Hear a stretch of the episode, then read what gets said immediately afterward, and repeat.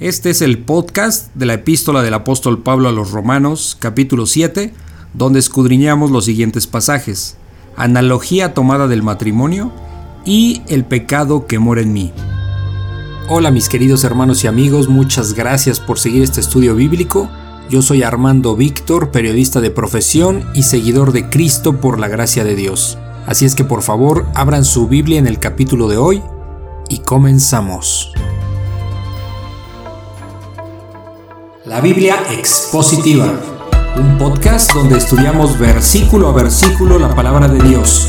Sean ustedes bienvenidos. Ok, bueno, el, día de hoy vamos a ver Romanos capítulo 7. ¿Alguien se acuerda de lo que vimos para entrar en materia? Lo que vimos en el capítulo anterior, en el 6. Cuando vimos... Muertos al pecado. Muertos al pecado. Sí, donde... Y... Em, ¿Cuál fue el otro? Siervos de la justicia, ¿no? de la justicia. Este... En Muertos al pecado eh, vimos como eh, lo, que, lo que aquí nos explica el apóstol Pablo, pues es como a la vez que el Señor Jesucristo muere en la cruz, nosotros también morimos junto con Él al pecado, ¿no? en esa parte espiritual donde quien hizo todo el trabajo pues fue el Señor Jesucristo. Eh, y bueno, pues esta parte de, de la muerte al pecado se repite muchas veces, de, hecho no me acuerdo cuántas veces se repite aquí la parte de muerte y de ser sepultado. Eh, habla del viejo hombre, ¿no? de lo que éramos antes. Eh, habla de que pues la, muerte no se enseñorea, ya no se va a enseñorear de, de, eh, de Jesús, porque fue, fue una vez, pero ya venció la muerte. ¿no? otra cosa? ¿Alguien que recuerde? Mm. Entonces, ¿se acuerdan que vimos que, había como una, ¿cómo decirlo? Una similitud entre la muerte en la cruz del Señor Jesucristo, o sea, su muerte y resurrección, a la, y de manera como una analogía, o sea, como un comparativo de cómo un verdadero creyente muere al pecado este, y nace ese nuevo hombre, ¿no? Entonces fue esos muertos al pecado y cuando habla de los de siervos de la justicia, que son los dos únicos capítulos que aparecen, eh, perdón, los, los dos únicos pasajes que aparecen en el capítulo 6, eh, dice que eh, tanto en estos dos pasajes se acuerdan que, que, empieza diciendo que pues pecaremos porque no estamos bajo la ley, sino bajo la gracia. O sea, en ninguna manera, ¿no? O sea, el hecho de que de que exista la ley es para evidenciar el pecado de nosotros como seres humanos y, de ninguna manera eh, tenemos que pecar más para que la gracia sobreabunde, ¿no? No, no es, esa no es la intención, pero bueno, eso lo vimos, lo analizamos versículo por versículo el, la clase pasada. Y al final, pues, ¿qué dice el apóstol Pablo en esto de siervos de la justicia? Eh, dice que eh, hemos sido libertados del pecado y hechos siervos de Dios, ¿ok? O sea, servidores, esclavos de Dios, ¿sí? Y que eh, la vida dice que la paga del pecado es muerte, ¿no? Esa muerte espiritual, esa muerte segunda, que la paga del pecado es muerte, pero la dádiva de Dios es vida eterna en Cristo Jesús, Señor nuestro, ¿no? Entonces, claramente vemos que no hay salvación, no hay cambio, no hay una transformación de vida, sino es a través del sacrificio del Señor Jesucristo. Entonces eso fue a grandes rasgos lo que vimos, no nos vamos a meter obviamente a revisarlo, ya lo vimos la clase pasada. Y ahorita vamos a empezar Romanos capítulo 7, analogía tomada del matrimonio. Y también son solamente dos capítulos. El segundo es el pecado que mora en mí. ¿Ok? Eh, chicos, ¿saben qué es una analogía? ¿Alguien me puede decir? Cuando... Ah, no sé cómo explicarlo, pero como cuando haces, digamos, una comparación, este... O, ajá, intentas explicar algo, pero en otras palabras. ¿Es como un ejemplo? Ajá. Eh, no tanto un ejemplo. Es una es una, una semejanza, una relación, una semejanza entre dos um, cosas que son distintas, ¿ok? O sea, se hace un- como una especie de comparativo, ¿ok? Sí, sí, sí. Este, una relación eh, hipotética, una relación para, para poder sacar un ejemplo, ¿sí? ¿Ok? Entonces, eh, vamos, bueno, ahorita lo vamos a, ver al detalle. Dice, analogía tomada del matrimonio. Vamos a ponernos en manos de Dios, porque Señor, pues tú eres grande, tú eres poderoso, tú eres perfecto, tu palabra es perfecta y nos tienes aquí un día más eh, eh, frente a ti, exponiéndonos ante tu palabra, Señor. Todo esto es salido de tu aliento, todo es inspirada por ti mismo, Señor, y cuando nuestro Señor Jesucristo estuvo aquí, pues nos dio a conocer eh, todo acerca de ti. Y bueno, aquí en las escrituras nosotros entendemos, podemos decir, lo necesario para poder creer, para poder confiar plenamente en que tú eres el Dios Todopoderoso, Señor. Gracias te damos porque estamos aquí.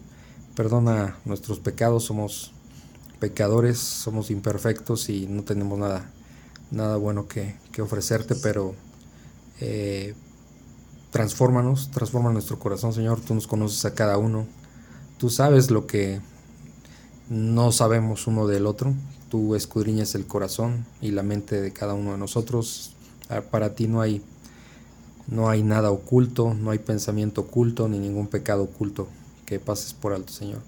Ayúdanos a que realmente seamos íntegros, que, que lo que nuestra vida refleja sea precisamente la obediencia de todo esto que estamos estudiando, para que podamos, a la hora que compartamos tu evangelio, pues podamos eh, dar un buen testimonio, Señor, y que sea creíble lo que estamos diciendo y no por ti, no por tu palabra, porque es perfecta, sino por nosotros, que seamos coherentes con lo que decimos y lo que hacemos. Señor, ayúdanos en este en esta clase y ponemos todo este tiempo, como siempre, en tus manos para que tú seas quien nos instruya. En el nombre de nuestro Señor Jesucristo te lo pedimos. Amén. Amén. Ok. Bueno, vamos a leerlo. Romanos capítulo 7, analogía tomada del matrimonio. Dice Pablo, empieza diciendo, ¿acaso ignoráis, hermanos, pues hablo con los que conocen la ley, que la ley se enseñorea del hombre entre tanto que éste vive? Porque la mujer casada está sujeta por la ley al marido mientras éste vive. Pero si el marido muere, ella queda libre de la ley del marido. Así que si en vida del marido se uniere a otro varón, será llamada adúltera. Pero si, pero si su marido muere, es libre de esa ley, de tal manera que si se uniere a otro marido, no será adúltera. Así también vosotros, hermanos míos, habéis muerto a la ley mediante el cuerpo de Cristo para que seáis de otro, del que resucitó de los muertos, a fin de que llevemos fruto para Dios porque mientras estábamos en la carne, las pasiones pecaminosas que eran por la ley obraban en nuestros miembros llevando fruto para muerte. Pero ahora estamos libres de la ley por haber muerto para aquella en que estábamos sujetos, de modo que sirvamos bajo el régimen nuevo del espíritu y no bajo el régimen viejo de la letra. ¿Alguien tiene una idea qué está, qué está sucediendo aquí? Pues está comparando al matrimonio con, con el nuevo nacimiento. Sí, o sea, está- más bien lo está poniendo como ejemplo, ¿no? Para, para que se pueda entender. Sí. Aquí, aquí, Eh, ajá, sí. Ese, bueno, ese, ese cambio, ¿no? Que hay cuando, cuando vienes a, a Cristo. Ok, aquí está hablando como de un matrimonio, ¿no? Así. Está hablando como de, como de un matrimonio. Entonces, ¿qué es lo que sucede cuando, cuando te separas? Eh, alguna de las parejas se separa sin, sin, sin que esté, eh, sin que haya fallecido la otra persona. Pues ¿Sí me que explico? O sea, es, adul- es adulterio. Es bueno, adulterio. aquí es un poco la analogía, o sea, la semejanza que tiene que ver el matrimonio eh, como con, con la ley y con, con el tiempo de la gracia. Bueno, no tiene que ver nada, pero precisamente, eh, me refiero, no tiene nada que ver una cosa con la otra, pero para eso sirven las analogías, Para para, tener un comparativo. Entonces, para saber si estamos bajo la ley o estamos bajo la gracia o cómo es que sucede todo esto. Vamos a, vamos a desglosarlo poco a poco. Empieza diciendo Pablo en el capítulo 7, ¿acaso ignoráis, hermanos? Se está refiriendo, obviamente, acuérdense que la carta de los romanos, en general no, Eh, o sea, sí judíos, pero eh, la iglesia romana en su mayoría eran gentiles. Ujú. Sí había judíos, pero la mayoría eran gentiles. Dice, aquí hermanos, hermanos en Cristo, ¿sale? ¿Acaso ignoráis, hermanos? Y pone entre paréntesis, pues hablo con los que conocen la ley. Aquí no se refiere exclusivamente al Antiguo Testamento, ¿sí? O bueno, al Pentateuco, no se refiere. Está hablando de la ley en general, de la gente. Y ahorita ustedes van a decir, ¿por qué estás diciendo eso? Ahorita lo vamos a anotar. Está hablando de la ley en general. Así, por ejemplo, en el caso de los judíos, conocían la ley, ¿no? O sea, el Pentateuco. Pero también los gentiles conocen de leyes, y más si están en Roma, ¿sí? O sea, Ah. hay leyes que seguir. Entonces aquí no, se, no se refiere a la ley eh, Solo, eh, solo los mosaica, o sea, Moisés no, se refiere a la ley en general, cualquier tipo de ley, ¿ok? O sea, lo que les está diciendo básicamente, ustedes saben cómo funciona la ley, sea la ley que sea, ¿ok? Dice, ¿acaso ignoráis, hermanos, pues hablo con los que conocen la ley? Que la ley se enseñorea del hombre, ¿qué es enseñorearse? Dominar. Que se. La ley, sea la ley que sea, ¿eh? Que se. Obviamente aquí está implícita la ley, la ley de Dios, ¿ok? Pero aquí está hablando la ley que se ahorita se van a dar cuenta. Que la ley se enseñorea del hombre entre tanto que éste vive, ¿sí? Es decir, nosotros, por ejemplo, si, si yo tengo una deuda con otra persona y me muero, o sea, ¿a quién, a quién van a obligar a pagar? Ya no, porque ya, ya, ya cuando estás muerto ya no se puede, ¿sí me explicó? Ya no Vamos a poner un ejemplo más claro. Cuando un asesino lo meten a la cárcel, pero se ahorca dentro de la cárcel, se murió. Ya la ley ya no sirve, ¿sí me explicó? Ya no, ya no aplica. Ya no aplica, ya está muerto, ¿sí se fijan? Pues Es- sí, ¿a quién le vas a Entonces, más bien entregan el cuerpo a los familiares, ¿no? ¿Sí me explicó? Entonces, eh, eh, la ley, cualquier ley, sirve mientras estamos vivos. Después ya no, ya no aplica. ¿Sí se dan cuenta? Por eso Pablo empieza diciendo, ¿acaso ignoráis hermanos? Dice, pues hablo con los que conocen la ley, todos los que conocen de leyes. Dice que la ley se enseñorea, la ley domina sobre el hombre, entre tanto que éste, o sea, en tanto que el hombre vive, ¿sí? Ese es el punto. O sea, O sea, eh, que están sujetos a la ley. ¿no? sí, Que todos estás- estamos sujetos a la ley mientras estamos vivos, ¿ok? Hagan de cuenta, vamos en el carro y, y una persona tiene un accidente, el que va manejando es imprudente, va a 160 por hora y lleva dos personas y, y, y se, y se mueren. ¿A quién, ¿A quién vamos a culpar? Pues es, es responsable el chofer, pero ya está muerto junto con nosotros, ¿sí? No hay forma de aplicar la ley. ¿Sí se dan cuenta? Porque ya está muerto. Entonces la ley aplica mientras uno está vivo. ¿Sí se entiende la idea? Mientras Ok. vivas. Entonces dice el versículo 2, porque la mujer casada está sujeta por la ley al marido mientras éste vive, ¿ok? O sea, la, la mujer está, eh, la mujer casada está sujeta por la ley al marido mientras éste vive. ¿Sí se entiende? Sí. Ah, eh, dice, pero si el marido muere, ella queda libre de la ley del marido. ¿Sí? Entonces, es decir, cuando está poniendo aquí eh, Pablo ese comparativo en un matrimonio, Dios condena el divorcio, ¿no? Entonces dice, bueno, hay un problema si se separan y uno de los dos Este se va a juntar con alguien más, ¿ok? Es adulterio, ¿ok? Porque la ley sí está aplicando en ese momento, ¿sí? Pero si uno de los dos muere. Fallece, el otro ya queda en libertad. ¿A quién le va a rendir cuentas si ya no está físicamente? Sea él o ella. Tal ¿Sí se dan vez cuenta? queda libre. Queda libre y se puede casar. Y de hecho, eso es correcto, digamos. Ajá. O sea, hay personas que a lo mejor eh, pierdan a su pareja, sea hombre o mujer, pierden a su pareja a una edad muy corta y pues de hecho hasta Pablo dice, cásense, Ah, sí, ¿No? de hecho sí. cuando son mujeres jóvenes, por ejemplo. Cásense, pues están muy jóvenes. Pues si se queda viuda, por sí. ejemplo. Entonces, eh, ¿por qué? Porque pues su marido ya, o- ya o la esposa ya fallecieron. ¿Sí? Entonces ya no aplica ahí esa ley. O sea, ya no está. Si se casa con otra persona, ya no es adúltero, porque pues ya la, su pareja ya no está. ¿Ok? Mm. Aquí estamos hablando. Entiendan, estamos hablando de, de cuándo aplica la ley, cuando, Cuando uno está, está- vivo. cuando estás vivo. Ok, pues ahorita vamos a ir explicando poco a poco. Entonces, eh, dice el versículo 3. Así que, si en vida del marido se uniere a otro varón, este es el caso hipotético, o sea, si estando en vida, no que se haya muerto, pero si en vida del marido se une a otro varón, o sea, la mujer se une a otro varón, será llamada adúltera, ¿ok? Porque tiene a su marido. ¿Qué- ¿Aquí voy a decir que está infringiendo la ley? Pues sí, porque realmente Dios rechaza el, el divorcio. El divorcio. Dice, pero si su marido muere, eh, pero si su marido muriere, es libre de esa ley. ¿Ok? Como les decía, no, si su marido se murió, no es adúltera. ¿Ok? Se puede casar. De tal manera que si se uniere a otro marido, no será adúltera. ¿Ok? ¿Qué significa eso? Que cuando el Señor Jesucristo muere en la cruz,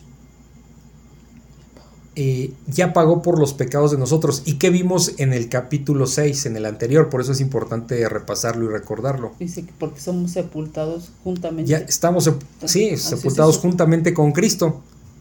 ¿sí? Entonces ya no estamos bajo la ley. Es decir, ya es como si, como si el marido o la esposa ya se murieron. La ley, es, la ley equivaldría en este ejemplo como al marido o a la esposa. Entonces, si ya eh, hemos muerto, si ya ha muerto, perdón, hemos muerto al pecado, o sea, ya no, ¿qué dice? Que de hecho el capítulo decía que ya no estamos, eh, que ya no estamos bajo la, este, bajo la ley, ¿sí? Ya no estamos bajo la ley.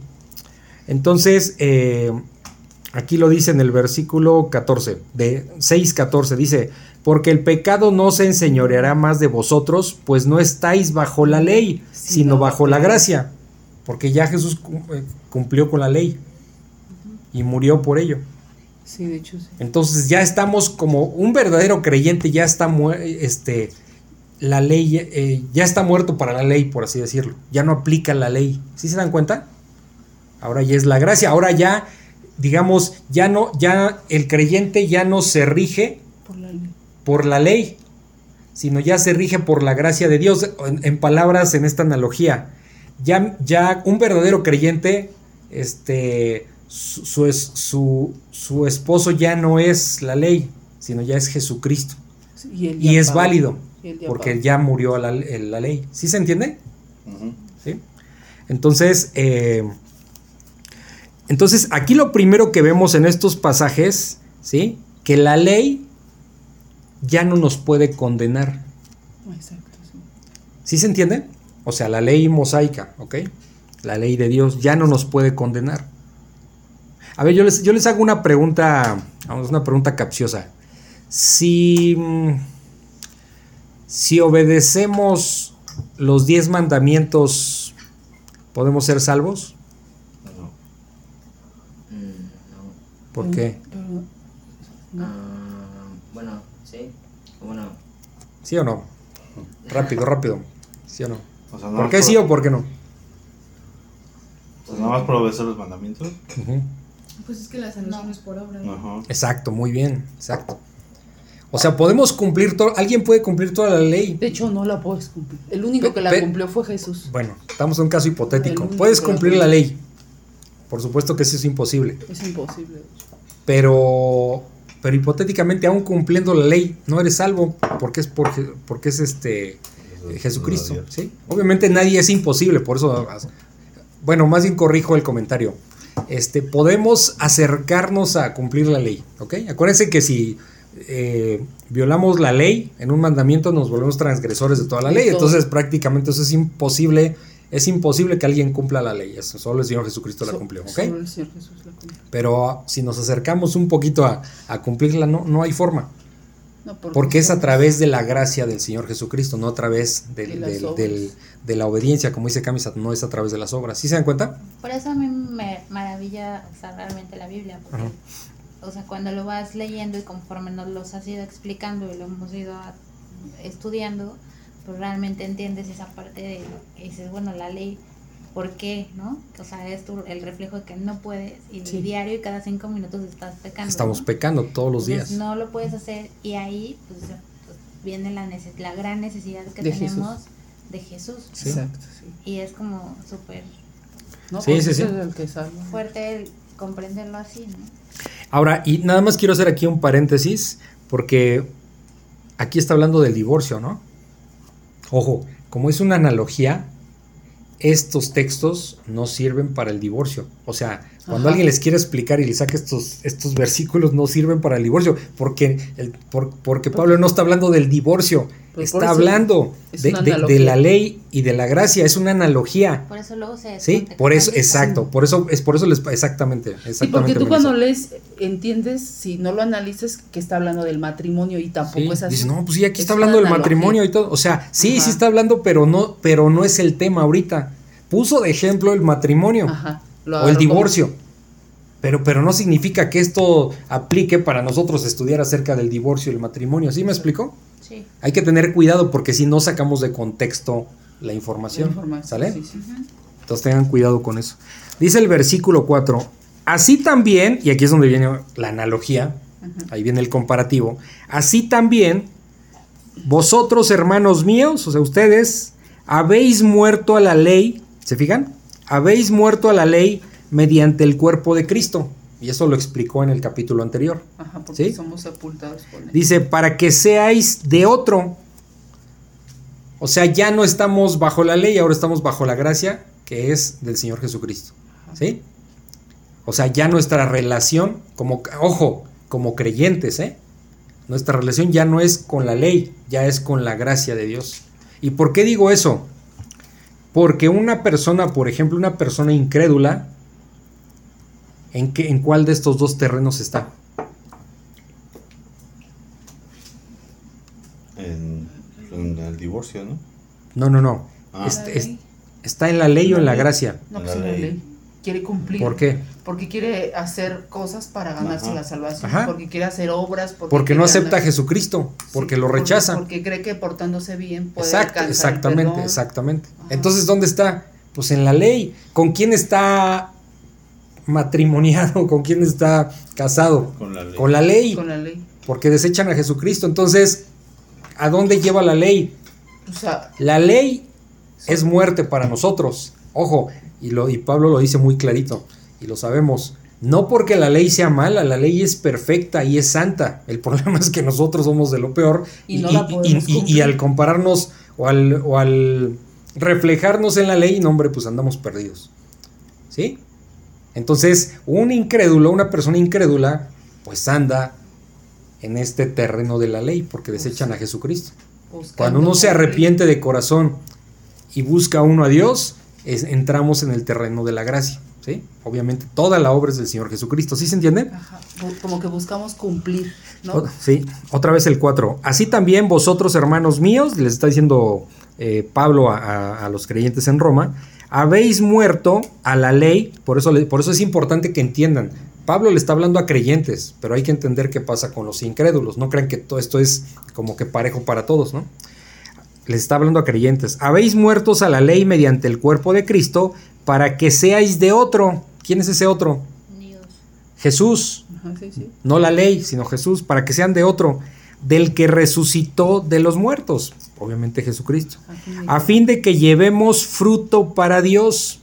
¿Qué es llevar fruto para Dios? pues, eh, Trabajar para Él como siervos suyos, ¿ok? Como, como esclavos de Dios, vamos, predicamos el Evangelio, eh, en fin, empezamos a cumplir sus mandamientos, ¿no? ¿Ok? No, no, no, no ser avaricioso, por ejemplo, ¿ok? Eh, por ejemplo, en el caso, eh, ah, porque sí mencioné ese, ese ejemplo, eh, perdón, menciono aquí la avaricia, me voy a adelantar un poquito. Por ejemplo, ¿qué es ser avaricioso? pues, ¿Quién me dice? O ¿Quieres codiciar, codiciar. Pues eh, que este, ¿Quieres que, más cosas de otro. que codiciar es querer las cosas de otro, ¿no? Sí, ¿qué más? ¿Qué más? Otra definición. Envidiar las cosas de otro. Sí, envidiar, o sea, o, o querer Sí. De- afanarte. ¿no? Como- Es, es como, de- como- es como desear Lo que no es tuyo. excesivamente o exageradamente Lo que no algo que no es tuyo Ajá. o que es difícil que lo alcances, ¿ok? Sí, vivir. Ah, yo quiero ese carro ese BMW, pero yo soy de clase media, pues no alcanzo a comprarlo, ¿no? Pero hago todo por buscar tenerlo. O que sea tu ¿Sí? objetivo. Esa es la avaricia. Ustedes pensarán que avaricioso o normalmente lo asociamos con gente que, que quiere mucho el dinero. Sí, por supuesto que sí. Pero aquí los- lo importante no es la cantidad. Es que Porque una sí, persona, una persona que, que, por ejemplo, ve que alguien que tiene un puesto de dulces chiquito en la parada del transporte público y le va bien, ya, lo- ya está deseando eso. Para muchos pensaremos, bueno, pues no es tan relevante por lo económico, pero para muchas personas sí. Entonces, si se dan cuenta, no tiene que ver con la cantidad de dinero o la cantidad del valor, sino tiene que ver con el corazón perverso que tenemos. ¿Sí se dan cuenta? Así como hay gente que va a anhelar millones de pesos o dólares, hay gente que añora el, el- el negocio pequeñito que tiene.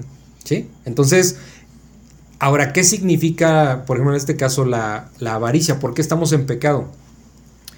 Porque de alguna manera es como decirle a Dios, no estoy contento con lo que me diste. No estoy contento con lo que me das. ¿Sí? Entonces, ay, ¿por qué me hiciste usar lentes? No estoy contento con lo que me das. Ay, ¿por qué estoy tan pálido? Estoy bien blanco. No estás contento con lo, con lo que Dios te ha dado. Ay, ¿por qué vivo aquí y no vivo en tal casa mejor? ¿Sí se fijan? Todo eso es avaricia. Avaricia es eh, básicamente es como estar inco- inconforme con lo que Dios nos da. Físicamente, tal vez económicamente, emocionalmente. ¿Sí me explico? ¿Sí? Entonces, ¿sí se dan cuenta? Entonces, eh, entonces, nosotros qué frutos tenemos que dar? Pues de arrepentimiento, ¿sí? O sea, que se muestre que nosotros estamos obedeciendo eh, la ley de, de Dios y al obedecer, pues obviamente daremos esos frutos, ¿no? Por eso dice el Señor, por sus frutos los conoceréis. O sea, no de, yo no voy a decir soy cristiano y ya todo el mundo va a pensar que soy cristiano. A ver, ¿se me nota? O sea, realmente ese es el dilema al cual nos enfrentamos todos los días, porque los incrédulos nos están viendo. Y siempre cuando uno falla, te van a señalar, traen una lupa sobre ti. Sí. ¿sí? Así va a pasar siempre. Entonces es delicado eh, eso, por eso uno tiene que buscar la integridad en ese sentido. Dice el versículo 5, porque mientras estábamos en la carne, ¿sí?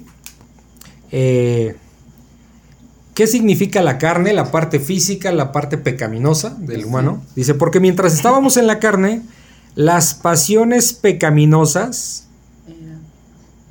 las pasiones pecaminosas, es decir, el, el estar planeando el mal. Ah, sí. Ay, voy a- hay muchas formas de planear el mal.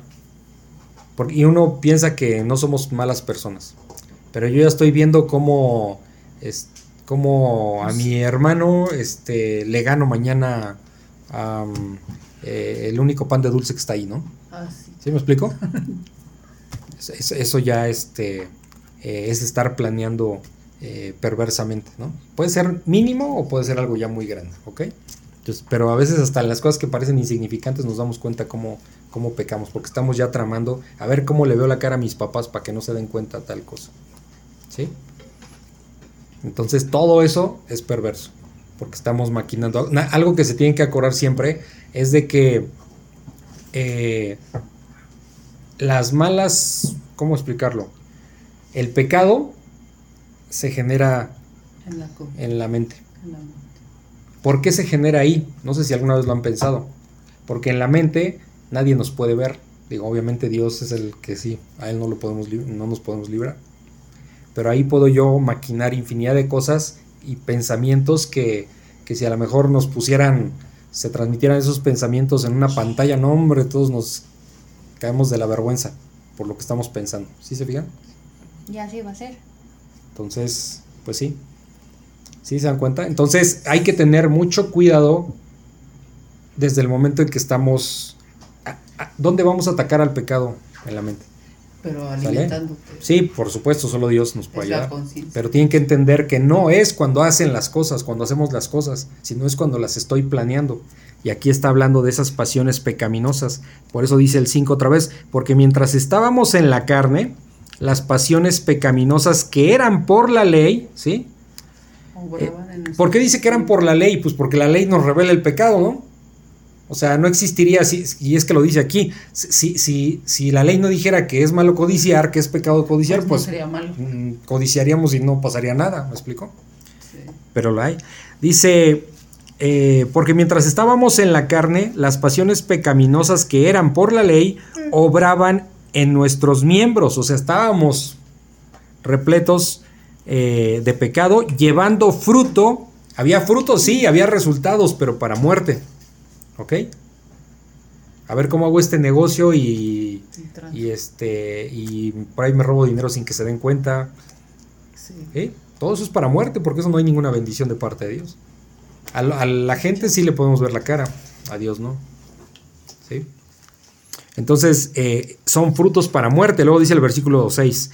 Pero ahora, o sea, eso fue antes. Y les está diciendo, pero ahora ustedes creyentes, pero ahora estamos libres de la ley. ¿Sí?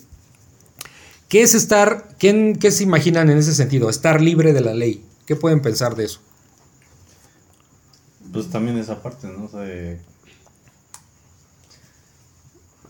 Bueno, me imagino que antes, por tratar de apegarse a la ley, ¿no? Pues también se afanaban, ¿no? Como que en eso. Y quizá ahora ya no te- tengas que afanar, sino más bien venir arrepentido para entender que ya eh, a través de Cristo vas a recibir ese perdón y no por la ley.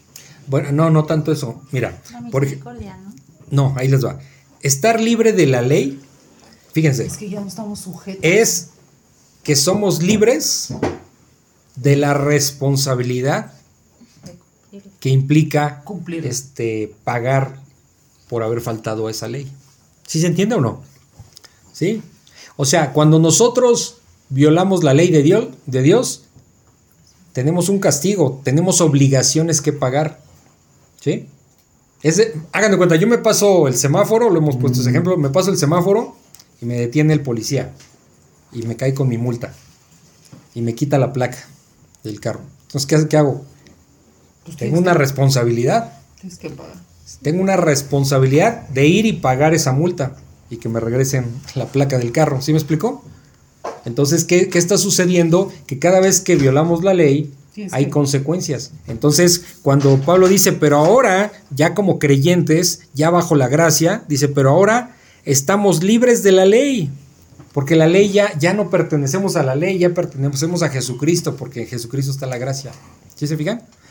Dice, pero ahora estamos libres de la ley, o sea, libres de las obligaciones y del castigo, ¿sí? Que implica haber violado la ley. Este, ahora, estar libres, estar libres no significa, Shh, no pasa nada. Esta- estar libres no, no- no significa que entonces yo puedo violar la ley cuantas veces pueda porque entonces ya Cristo pagó por mí.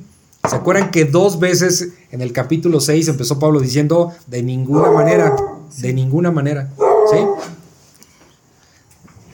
Entonces, eh, de ninguna manera, ¿ok?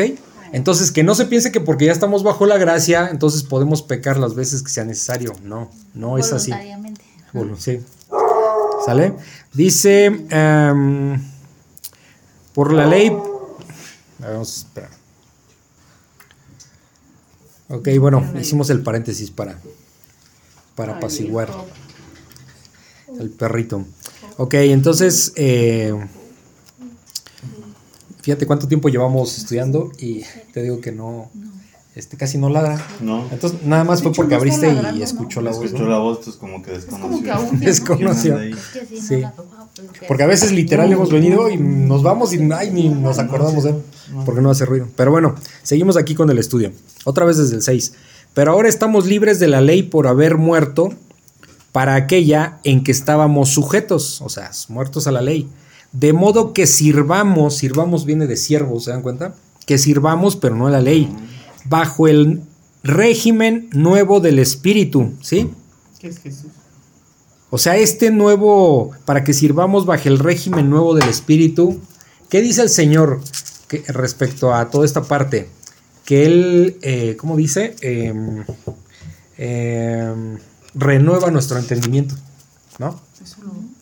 Entonces, este régimen nuevo del Espíritu, pues es precisamente el, el empezar a, a vivir bajo el Espíritu y entender todas las, entender cómo Dios funciona y qué es lo que nos está pidiendo. Y entonces, eh, pues es una nueva forma de pensar. Creo que no pensábamos igual cuando éramos incrédulos, ahora que somos creyentes. Ya es muy diferente la forma en que vemos las cosas, ¿ok? A eso se está refiriendo. Dice, de modo que sirvamos bajo el, el régimen nuevo del Espíritu y no bajo el régimen viejo de la letra. ¿Sí? Que la letra sería la ley. Pues la ley, La ¿sí? ley. Básicamente sería eso. ¿Ok? ¿Tienen alguna duda? Vuelvo a reiterar que es como muy impresionante esto, ¿no? Que la, la misma Biblia te diga todo así. Sí, sí, sí, sí. Aquí, paso. eh, acuérdense que este, este libro de Romanos o esta epístola de Romanos, pues es prácticamente El el Evangelio. evangelio, del Señor Jesucristo. Sí, O sea, lo que hay que hacer. sí, exactamente. Bueno, ahora vamos a leer este pasaje que se llama El pecado que mora en mí. Dice, el pecado que mora en mí, Romanos 7, 7. ¿Qué diremos pues? ¿La ley es pecado? En ninguna manera. Pero yo no conocí el pecado sino por la ley, porque tampoco conociera la codicia si la ley no dijera, no codiciarás. Mas el pecado, tomando ocasión por el mandamiento, produjo en mí toda codicia, porque sin la ley el pecado está muerto, y yo sin la ley vivía en, en un tiempo, pero venido el mandamiento el pecado revivió y yo morí. Y hallé que el mismo mandamiento que era para vida, a mí me resultó para muerte, porque el pecado tomando ocasión por el mandamiento, me engañó y por él me mató. De manera que la ley a la verdad es santa y el mandamiento santo, justo y bueno. Luego, lo que es bueno vino a ser muerte para mí, en ninguna manera, sino que el pecado, para mostrarse pecado, produjo en mí la muerte por medio de lo que es bueno, a fin de que por el mandamiento el pecado llegase a ser sobremanera pecaminoso. Porque sabemos que la ley es, es espiritual, mas yo soy carnal, vendido al pecado, porque lo que hago no lo entiendo, pues no hago lo que quiero, sino lo que aborrezco, eso hago. Y si lo que no quiero, esto hago, apruebo que la ley es buena, de manera que ya no soy yo quien hace aquello, sino el pecado que mora en mí. Y yo sé que en mí, esto es, en mi carne, no mora el bien, porque el querer el bien está en mí, pero no el hacerlo, porque no hago el bien que quiero, sino el mal que no quiero, eso hago. Y si hago lo que no quiero, yo no lo hago, eh, ya no lo hago yo, sino que el, sino el pecado que mora en mí. Así que queriendo yo hacer el bien, hallo esta ley, que el mal está en mí, porque según el hombre interior me deleito en la ley de Dios, pero veo otra ley en mis miembros que se revela contra la ley de mi mente y que me lleva cautivo a la ley del pecado que está en mis miembros. Miserable de mí, ¿quién me librará de este cuerpo de muerte? Gracias doy a Dios por Jesucristo Señor nuestro. Así que yo mismo con la mente sirvo a la ley de Dios, mas con la carne a la ley del pecado. Está bien fuerte. Ay, bueno, hay una parte que parece trabalenguas, ¿no? Sí, aquí en A ver, pero ¿qué pueden, qué captaron pues aquí? que, pues que siempre vamos a pegar. Que, Que que- aunque, aunque no quiera pecar, peca. Mm, Todos. ok, Sí. una parte sí. Pero sí, aquí hay- o sea, que, que, que estamos en esta carne, en este cuerpo, y que mientras estemos aquí vamos a seguir pecando. Y dice, algo que, bueno, Ajá. eh, no soy, o sea, estoy en, la carne, pero no soy de aquí. ¿ves? Ok. Aquí está, está hablando de una guerra a muerte. Eso es básicamente, si lo podemos decir de esa manera. Eh, es una guerra a muerte entre El pecado y... lo espiritual Y lo carnal. que, y Y lo lo carnal. carnal. ¿Sí? Pero, Eso es lo que está pasando aquí. Y vamos a ver qué es lo que dicen. No es tan complicado como, Parece. como parecen, ¿sale? Eh, vamos a entenderlo, vamos por partes. Dice el versículo 7, ¿qué diremos pues? ¿La ley es pecado? En ninguna manera, o sea, la ley es santa, ¿ok? La ley no es pecado, la ley no es pecaminosa, la ley es santa, porque es una ley, la ley fue establecida por Dios y Dios es perfecto y santo. Él pone leyes a su nivel, ley, una ley perfecta y santa, ¿ok? ¿Qué diremos pues? ¿La ley es pecado? en ninguna manera, o sea, no. Si se fijan, esa frase le pertenece a Pablo, en ninguna manera. ¿Ok? Pero sí, es- es como muy Eh, enfático eso. Sí, dice, pero yo no conocí el pecado sino por la ley. ¿Sí? Sí. ¿Cómo sabemos qué, qué es pecado? Hoy día que, en- que en este mundo se está manejando que todo es permisivo, ¿sí? Que todo todo es inclusivo. Todo se puede. Lo que, lo que leyes, en la parte espiritual, lo que está haciendo Satanás es precisamente querer distorsionar esto que estamos leyendo exactamente. Sí. ¿Sí? Porque dice que la ley eh, dice, yo no conocí el pecado sino por la ley. O sea, ya lo vimos también desde la clase pasada. ¿Qué nos revela la ley? Nuestro pecado. O sea, eh, si dice no robar, por ejemplo, en la ley, en los diez mandamientos, pues sabemos que robar está mal. Sí. Está mal hoy y está, ha estado mal en toda la historia. Y ¿Sí? aquí en China y en Sí. todos lados. Está mal. Son leyes universales. ¿Ok? Pero pues aquí empieza a circular una, una cultura de, de, pues el que no tranza no avanza, ¿sí? Este, ay, qué tonto eres, este, pudiste haber hecho negocio y, y- y no, no te mochaste ahí con una mordida para, Para poder ganar más dinero, hacer el negocio. ¿Sí se fijan? No, O sea, empiezas, se empieza a normalizar, y eso lo pongo entre comillas, se empieza a normalizar lo que no es normal, lo que no es correcto, a mejor lo dicho. bueno le llaman. ¿Sí? a lo Por eso el Señor dice, este, no le llamen bueno a lo malo. ¿Sí? Ah, Exacto. ¿Ok? Ni malo a lo bueno. ¿Sí entienden esa frase o no? ¿Qué es lo malo y qué es lo bueno? Pues, por ejemplo, hoy en día la palabra de Dios, pues... ¿Cómo? Pues la Biblia es pues algo bueno, ¿no? Ujú. Pero hoy en día ya lo están como que haciendo malo, viendo como malo. Le están poniendo Y, una por imagen mala. ejemplo, la homosexualidad no es buena y hoy en día es normal. Exacto. Por. ¿Sí? O sea, las cosas malas hoy bueno. día le están diciendo que es bueno. Como dice Camis, la homosexualidad, en fin, hay muchas cosas, ¿no? Por eso porque está ahorita en boga. Y a lo que es bueno, que es la palabra de Dios, que es pura, que es santa, que es perfecta, Mano. eh, es- la están tratando como mala. Cuando tú te refieres a las cosas de Dios hoy día, y eso lo van a estar viendo, eh, están agarrando una frasecita, porque no tienen argumentos en realidad, de decir que es eh, un discurso de odio, Ah, sí. ¿sí? De exclusión. Cuando lo que menos tiene Dios es odiar a alguien. Es un, es un discurso de amor. Entonces, pero, pues ese es parte del, de- de- del, del engaño de Satanás y, y la, la irresponsabilidad de las personas por no querer acercarse a Dios, ¿no? Porque es su responsabilidad, obviamente. ¿Ok? Entonces, si se fijan cómo se está distorsionando y qué, qué, qué tan actual es esto que estamos leyendo. Otra vez, versículo 7. Siete. Ajá. ¿Qué ¿Qué diremos pues? La ley es pecado en ninguna manera, pero yo no conocí el pecado sino por la ley, porque tampoco conociera la codicia si la ley no dijera no codiciarás, ¿ok? Entonces, en, en re- en resumen, ¿cómo, ¿cómo sabemos qué es lo bueno y qué es lo malo? Porque Dios no lo está poniendo en su ley.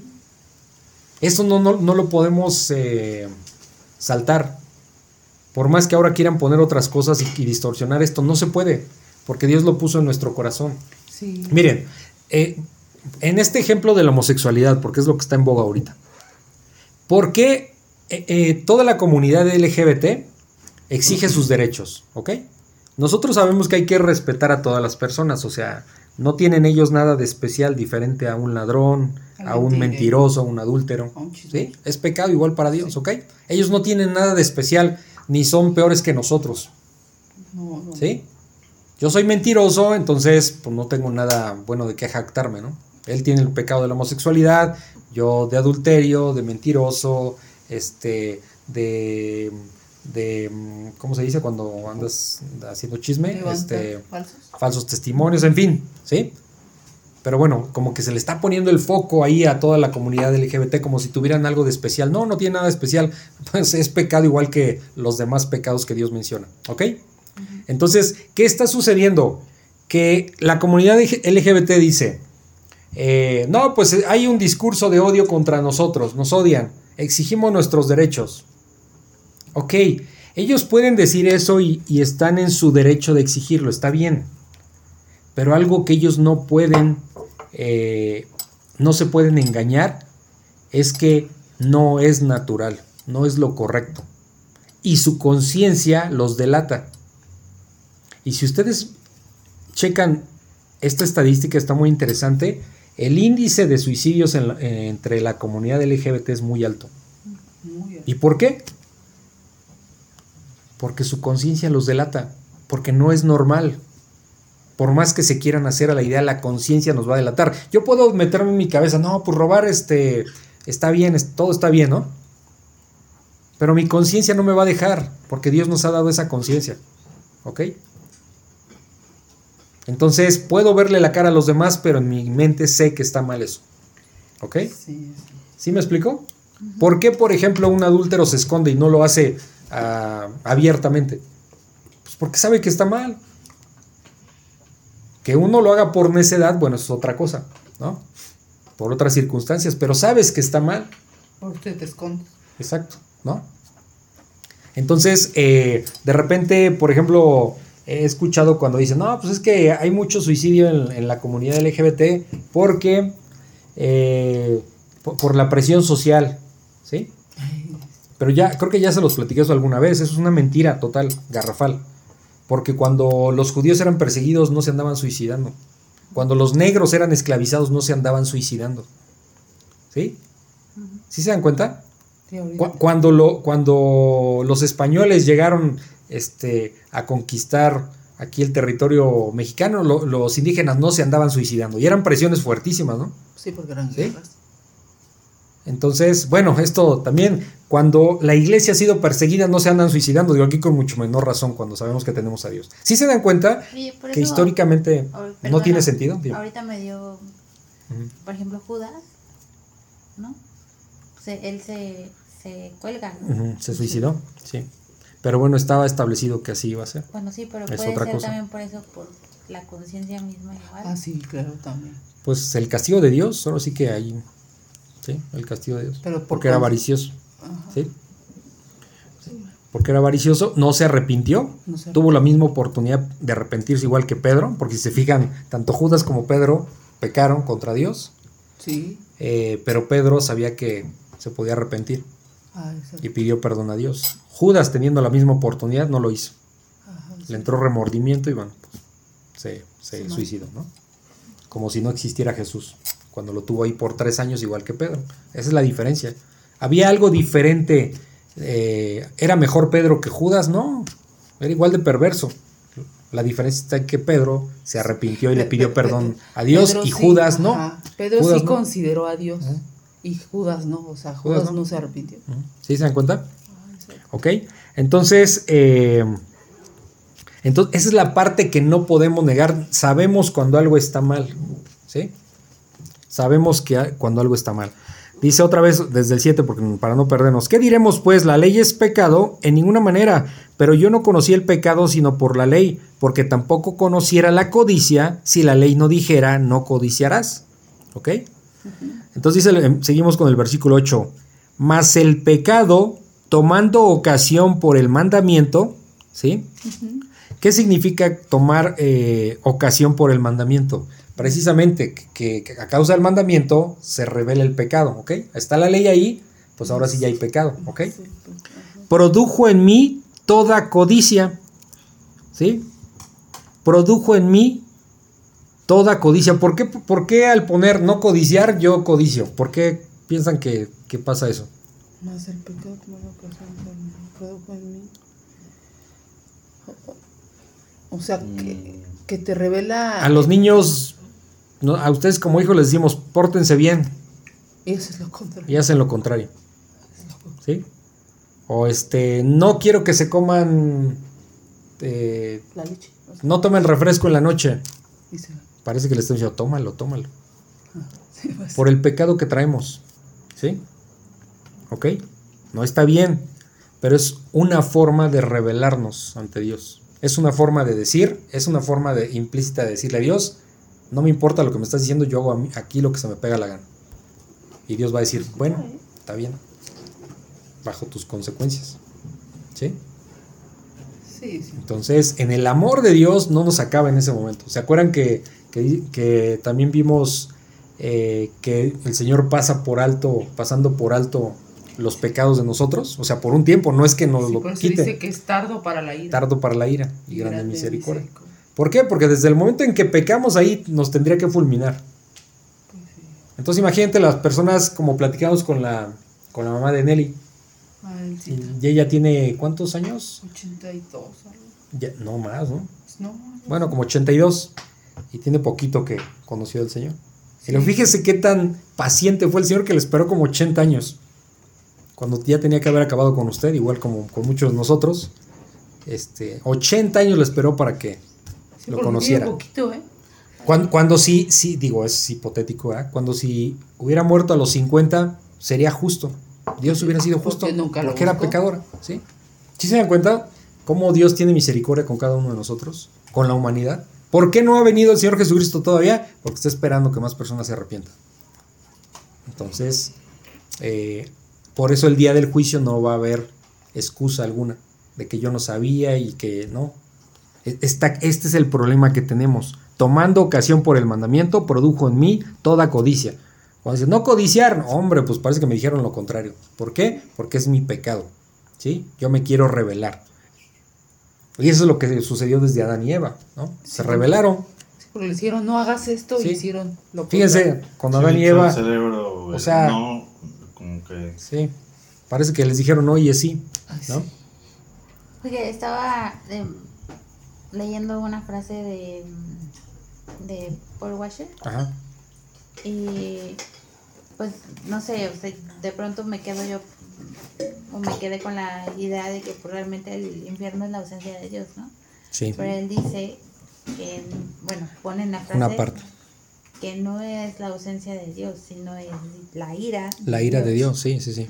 O Sí. sea, y que es una cosa... Sí, o sea, Dios no está ahí porque no habita donde hay pecado, pero por, es- por algo es el lloro y el crujir de dientes. O sea, es un lugar de tormento. Entonces, no solo es la ausencia de Dios, sino es que ya, o sea, estás pagando ahí por tus pecados y, y está la ira de Dios, ¿no? A todo lo que da.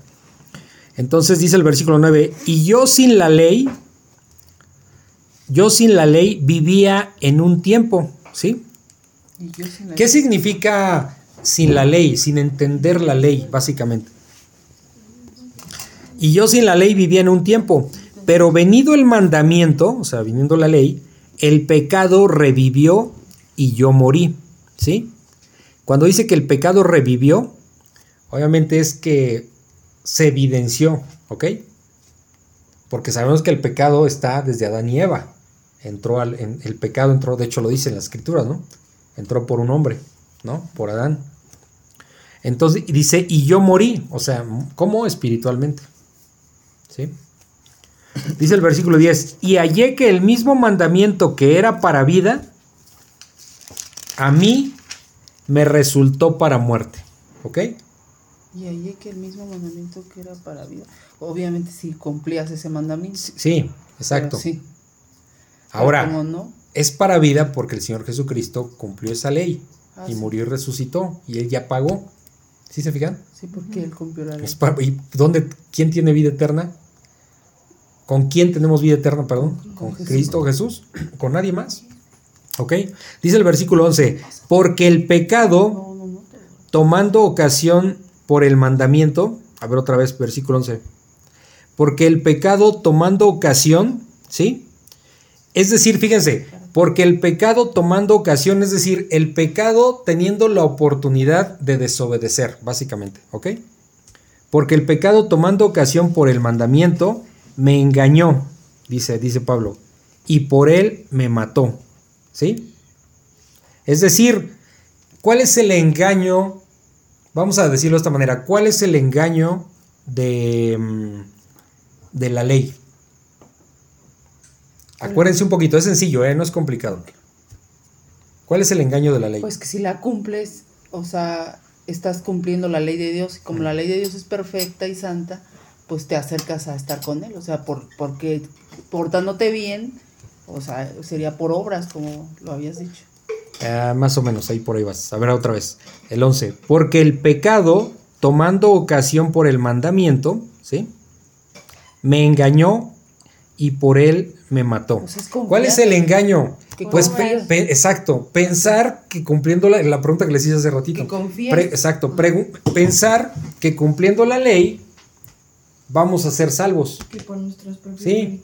¿No este es el engaño en el que vive la gente? Sí. ¿No es el engaño en el que vivían los fariseos? ¿Sí se fijan? No, no es, no es, no, no es complicado entender. Entonces, ese es el engaño. Sí. Hoy día sigue siendo ese engaño. La gente piensa que por buenas obras se va a salvar. Ese es el engaño. Dice el versículo 12, de manera que la ley a la verdad es santa. La ley es santa porque es de Dios. Y el mandamiento santo, justo y bueno. Santo porque proviene de Dios, justo porque ejerce justicia a través de estos mandamientos y bueno porque el propósito es bueno, aunque para nosotros nos resultó para muerte, como dice Pablo, por nuestro pecado, ¿ok? Dice el versículo 13, luego lo que es bueno vino a ser muerte para mí. O sea, si se supone que la ley es buena, vino a ser muerte para mí, en ninguna manera, sino que el pecado, para mostrarse pecado, produjo en mí la muerte por medio de lo que es bueno. ¿Ok? Eh, ¿Por qué? A ver, otra vez. El pecado para mostrarse pecado produjo en mí la muerte por medio de lo que es bueno, a fin de que por el mandamiento el pecado llegase a ser so- sobremanera pecaminoso. A ver. eh, ¿dónde está? güey? si no, si no hubiera ley, no sabríamos lo que es pecado. Para, ¿sí? Sí, sí, sí. No lo sabríamos. Entonces, si aquí en la casa ustedes dicen, no, pues, ¿sabes qué? Ah, la televisión se apaga a las 10 de la noche. Y si Emilio desobedece y anda a medianoche viendo televisión, pues ya violó la ley, ¿no? Sus, sus reglas aquí internas. Y entonces ya tiene un problema con ustedes. No se van a alegrar porque violó esa ley, ¿me explico? Porque desobedeció. Porque quiso hacer su propia voluntad, que es como lo que estábamos viendo ahorita. Entonces, esa ley que ustedes pusieron, Es no, bueno. no- digamos, no evidencia la desobediencia de Emilio, sino que pone en evidencia su necio corazón. ¿Sí se dan cuenta? Sí, porque, ¿Cuál es el fondo? Porque viola la ley, ¿no? Otra vez, sino Porque que el pecado para mostrarse pecado produjo en mí la muerte por medio de lo que es bueno, a fin de que por el mandamiento el pecado llegase a ser sobremanera pecaminoso. No hay forma de darnos cuenta de lo pecadores que somos si no nos enfrentamos a esa ley, o sea, si no nos reflejamos en esa ley. ¿Sí? ¿Algo ibas a decir? No, o sea, yo eh, igual de una lectura que hice donde viene como mamá, ¿no? No, no ores porque no le pase nada a tus hijos. Ajá. Ora porque conforme a la voluntad de Dios les experimenten lo que tengan que experimentar para que vayan al Padre. Entonces es, eh, o sea, no sé, luego así como que, pues, sí, o sea, para ir al Padre, pues vas a tener eh, que hacer un trabajo interno de espiritual para con Él, ¿no? Sí.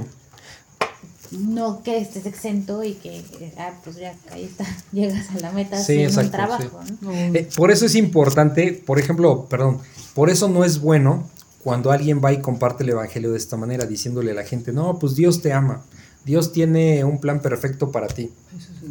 Pues la gente dice, ah, qué bonito, sí, sí quiero aceptar a Dios en mi corazón. No entiende nada, el que está, ni el que está predicando ni el otro, Pues no. al que le tienes que predicar. ¿Por qué? Porque lo primero que se tiene que hacer es bíblicamente mostrarle lo pecador y perdido que anda sin Cristo. Porque de esa manera. Viéndose su pecado, viéndose como de lo peor, va a poder entender la importancia que tiene el sacrificio de Cristo Jesús Sí, en la no, cruz. no, no hay otra manera. Porque de otra manera no. Por eso, cua- cuando quieran predicar el Evangelio, lo primerito que tienen que hacer es bíblicamente confrontar a esa persona con su pecado y hacerle ver que no es la buena persona que se cree, sino que para los ojos de Dios es de lo peor y que su camino es muerte, muerte eterna en el infierno. Para que entonces sí puedan pasar a explicar el sacrificio del Señor Jesucristo y pueda tener sentido ese sacrificio. Sí, si no, no Por eso la gente ve, al- eh, piensa en el sacrificio del Señor Jesucristo, ay, pues sí, fue bueno, ta, ta, ta, ay, qué bonito, o nos amó, Dios es amor, todo eso, pero no entienden nada porque no hay quien les explique. ¿Sí? ¿Sí me explico? Entonces, cuando comparten el Evangelio, primero tienen que enfocarse en mostrarle a la persona que es pecadora, que está destituida de la gloria de Dios y que su castigo eterno en ese momento es muerte, muerte espiritual. ¿sí? Entonces, ahí es cuando hay que entrar para explicar el, el plan perfecto de Dios, que es salvación, vida eterna, Por perdón medio- de pecados por medio de Jesús. por medio del sacrificio del Señor Jesucristo. ¿Sí se entiende? Sí. Ok. Mm, ¿Dónde nos quedamos? Ok, 14. Porque sabemos que la ley es espiritual, ¿ok? La ley es espiritual, mas yo soy carnal, vendido al pecado, ¿sí? Porque lo que hago No lo no lo entiendo. ¿Qué es lo que hago? O sea, hay... Para un creyente es obedecer la palabra de Dios. Espiritualmente tenemos ese pensamiento, un verdadero creyente. Pero con la carne batallamos porque nos jala a hacer el mal. Siempre Entonces es una batalla permanente, ¿no? Entre la carne, pecadora, y, la, y, y el entendimiento de que, de que queremos servir a Cristo. ¿Sí? Es esa batalla. Yo, yo ahí tengo un Sí, comentario. Porque mm, creo que cuando no, es- no has entendido, bueno, a lo mejor no eres creyente o en el, estás en el camino de eh, estar y obedecer a Dios es una como una imposición, o sea, como un tengo que porque o sea, Sí. eh, una caja Ok. cuadrada donde te tienes que meter. Como una carga. fuerza, una carga. Mm. Sí. Y es diferente cuando, cuando puedes visualizar que la obediencia a Dios es por amor a Dios, ¿no? O sea, obedezco a mi padre y no voy a hacer sufrir a mi padre porque, sí, o sea, voy a seguir haciendo travesuras a los niños, pero no, no me gusta lastimar a mi padre, no me gusta lastimar a mi madre porque los amo, porque les temo, porque, etcétera. Y yo creo que es exactamente el mismo sentimiento con Dios, ¿no? O sea, es, me, me equivoco y me da frío, estoy en la carne y me da flojera, pero es por amor a Dios, su obediencia y, y su estar buscándolo, ¿no? No una caja cuadrada en donde tienes que estar porque, o sea... Sí, no, es, una es, es una decisión. so- es una decisión, ¿no? Y, este, y esa es la batalla permanente entre la, lo espiritual y... No, es o que, sea, es que lo que, bueno, no sé, lo que trata de decir o lo que entiendo yo es que el hecho de que nosotros sigamos en pecado, eso no nos destituye de ser sus hijos. Eso es lo que tiene que quedar así para todos, porque como lo has explicado en la otra clase, de repente esas, eso de, de no, o sea, de seguir en el ejercicio de que fallamos y fallamos, eso no significa que no tenemos la salvación. O sea, porque ya está, ya, él ya murió por los pecados que ya cometimos, que cometemos y que vamos a cometer.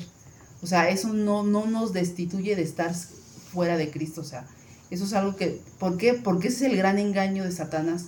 Que si tú pecas, dices, no, pues es que yo no me merezco esto, o sea, es que yo no me merezco la salvación, pero no va por ahí porque él, ya, o sea, ya lo hizo todo. Entonces, esa parte no puede ser una carga para nosotros, ujú.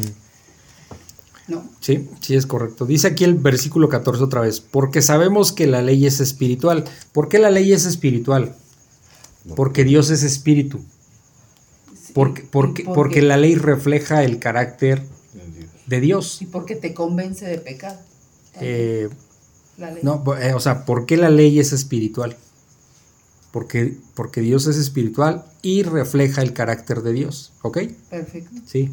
Dice, o sea, Dios es espíritu, Dios es perfecto. Dice, pero yo soy carnal, dice Pablo.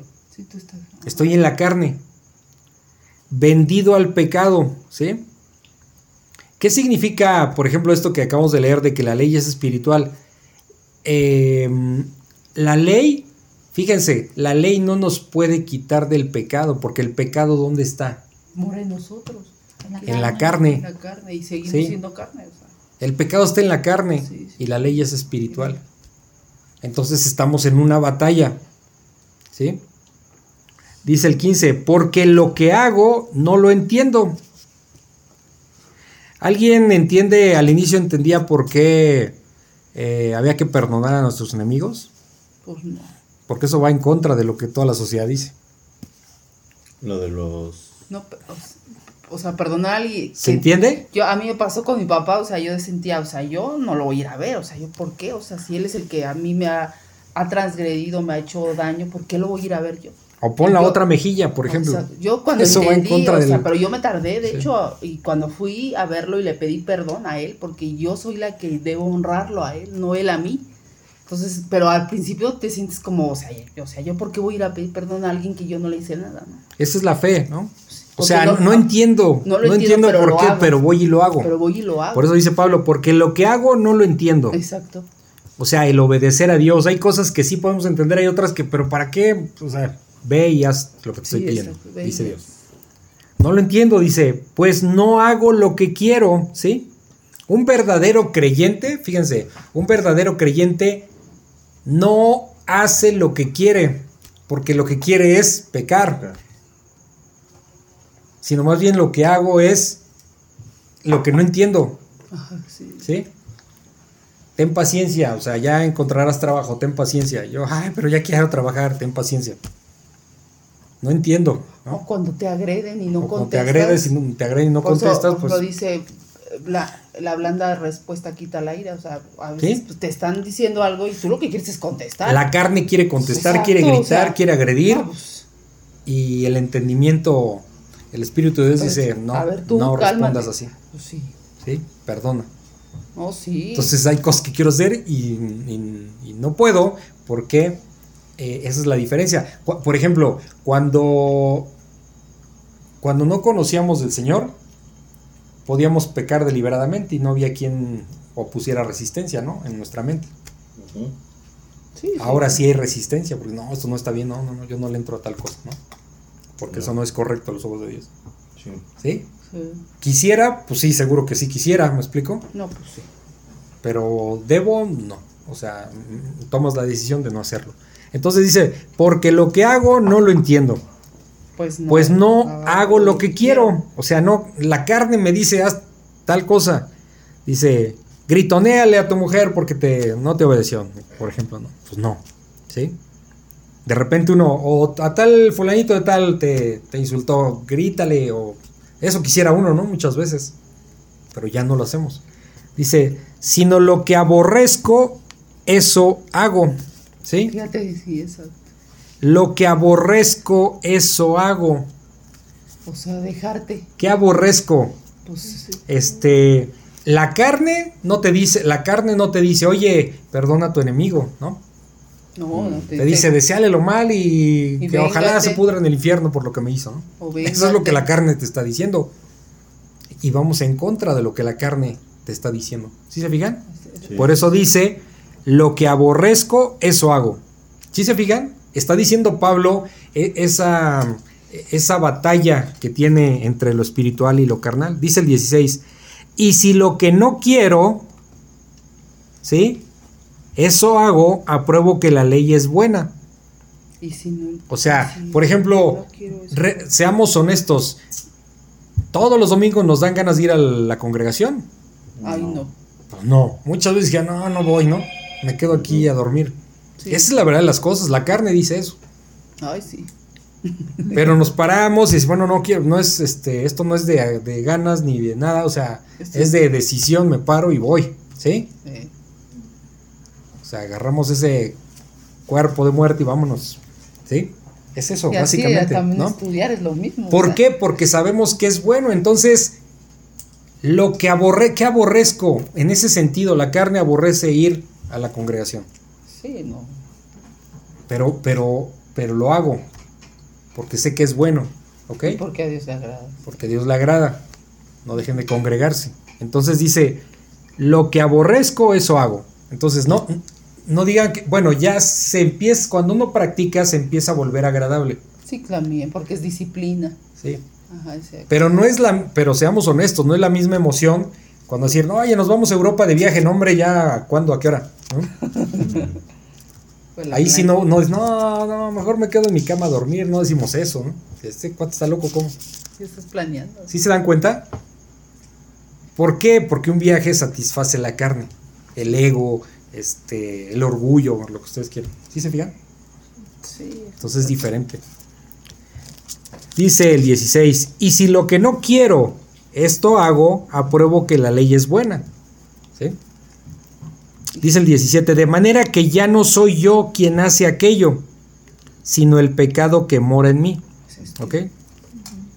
En este cuerpo humano. Dice el versículo 18, y yo sé que en mí, esto es, en mi carne, no dice en lo espiritual, en mi carne, no mora el bien.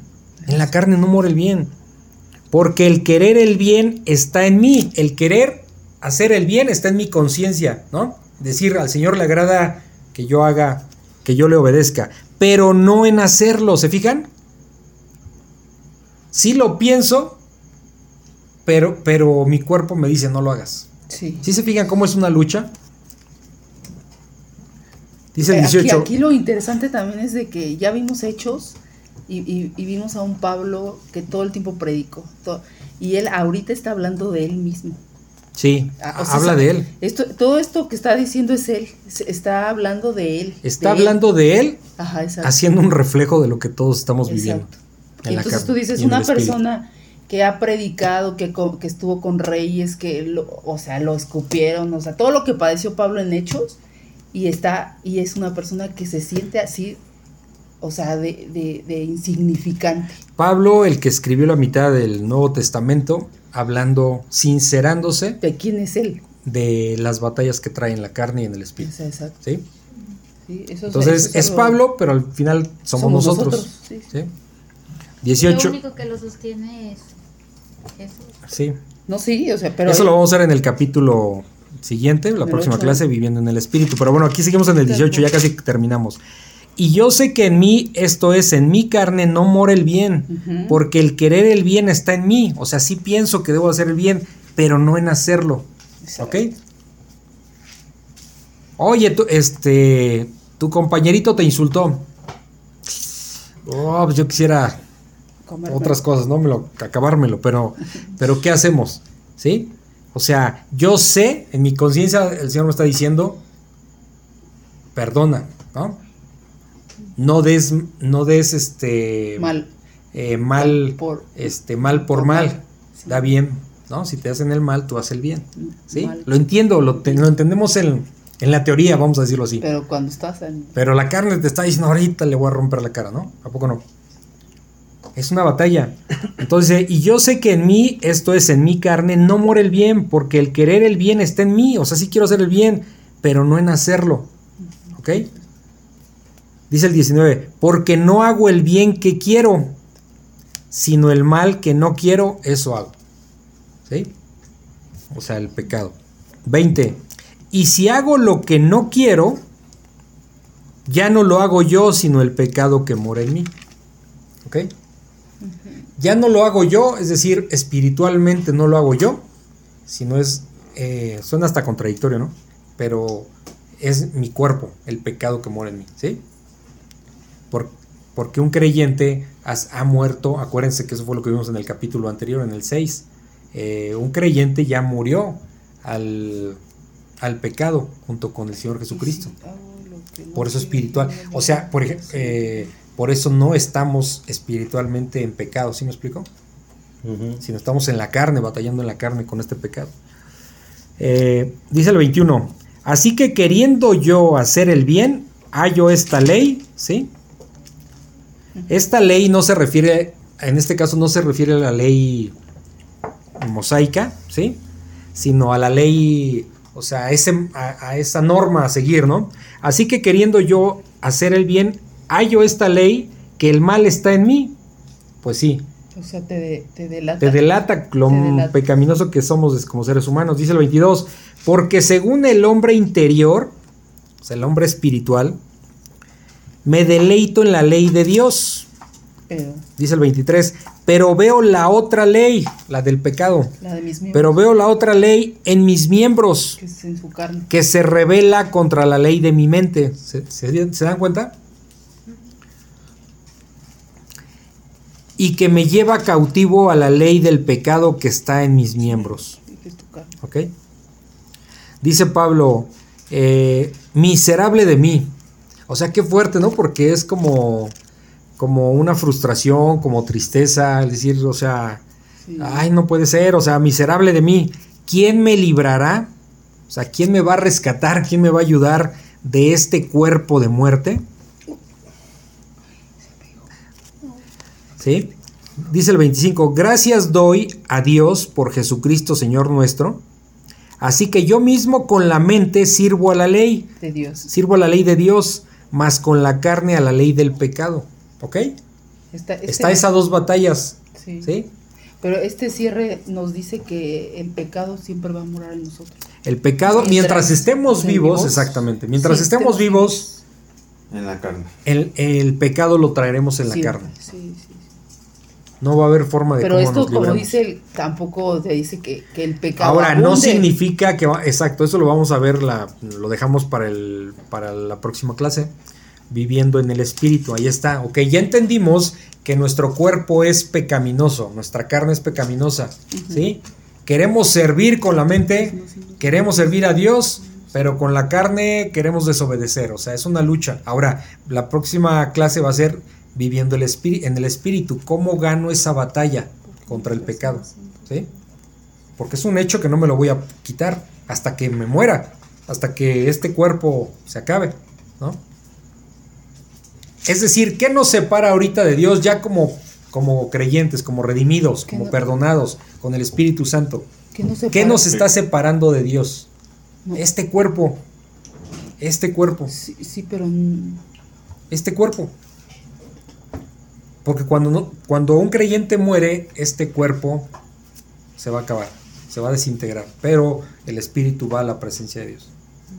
Por la gracia del Señor Jesucristo. ¿Sí me explicó? ¿O qué ibas a decir?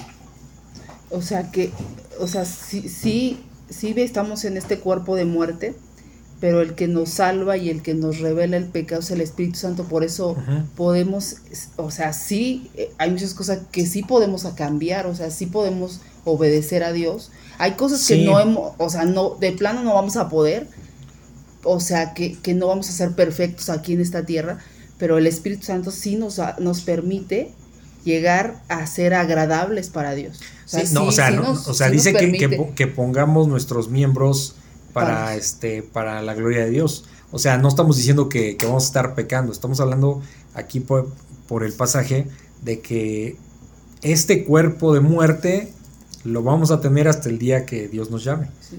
Pero este cuerpo no va a ir con el Señor, o sea, irá el Espíritu. ¿Sí? ¿Sí me explicó? Mm, Y todo va a ser mérito del Señor Jesucristo. ¿Sí? Porque esto es, eh, por eso te preguntaba, ¿qué nos está dividiendo ahorita del Señor? A un creyente que lo está dividiendo, pues el cuerpo que traemos. Porque este es un cuerpo de muerte, de maldad. No, y de hecho cuando... No estoy eso- diciendo, eso ah, todo lo vamos a hacer mal. No, no, no, no. no. O Esa sea, parte creo que sí las has explicado, pero cuando llegamos a su presencia, el Señor Jesús, digo, Dios Padre, va a ver la sangre del Señor Jesús en nosotros. Sí, no somos O sea, nosotros. nos- no va a ser a nosotros como tal, sino va, o sea, si nosotros creímos en Jesús, lo que va a ver en nosotros es su sangre. Ese es el pase para estar junto con Él, ¿no? Hay que repasarlo porque si se dan cuenta, no um, necesitamos leerlo. Hay que tratar de leerlo desde el capítulo 1, ¿sí? Para ir recordando eh, los conceptos y, y solo repasarlo. Ahora sí que hay que repasarlo, no se queden con nada más con la clase ya, ¿sale? Sí. Bueno, Padre, te damos gracias eh, esta noche que nos has permitido entrar en tu, en tu palabra, eh, en profundizar un poco, Señor, en eh, todo lo que tienes que explicarnos, Señor, todo lo que es eh, el vivir bajo la gracia, el haber muerto, estar muertos a la ley. Pues, Señor, son temas que necesitamos estudiar, estudiar. Eh, ayúdanos a que podamos entenderlo cada vez más, podamos explicarlo cada vez mejor. Ten misericordia, Señor, de nosotros, te lo rogamos, porque en ti confiamos, Señor, y sabemos que en este eh, cuerpo de maldad pues estaremos habitando, pero ayúdanos Padre a que realmente vivamos bajo el Espíritu, eh, doblegando la carne y, pues dando frutos Señor, dando frutos sabiendo que, que hemos muerto al pecado junto con tu Hijo Jesucristo, pero que pues eh, no negamos que, que, estamos en esta batalla eh, con este cuerpo de muerte y es muchas veces difícil, Padre, poder sobrellevarlo. Sabemos que no podemos hacerlo bajo nuestras propias fuerzas, pero ayúdanos a que eh, a través de tu Espíritu Santo podamos ganar esta batalla y poder cada vez más doblegar la carne y vivir cada vez más bajo el Espíritu, Señor, porque sin ti pues no, no podemos lograrlo. Gracias te damos, Padre Santo, te, te alabamos y te bendecimos. En el nombre de nuestro Señor Jesucristo. Amén. Si consideras que este podcast puede ser de bendición para alguien más, te pido de favor que se lo compartas y también en tus redes sociales para que la palabra de Dios se siga cumpliendo. Si lo deseas me puedes contactar al correo labibliaexpositiva.gmail.com o por WhatsApp en el link que está en la descripción. Muchas gracias y bendiciones.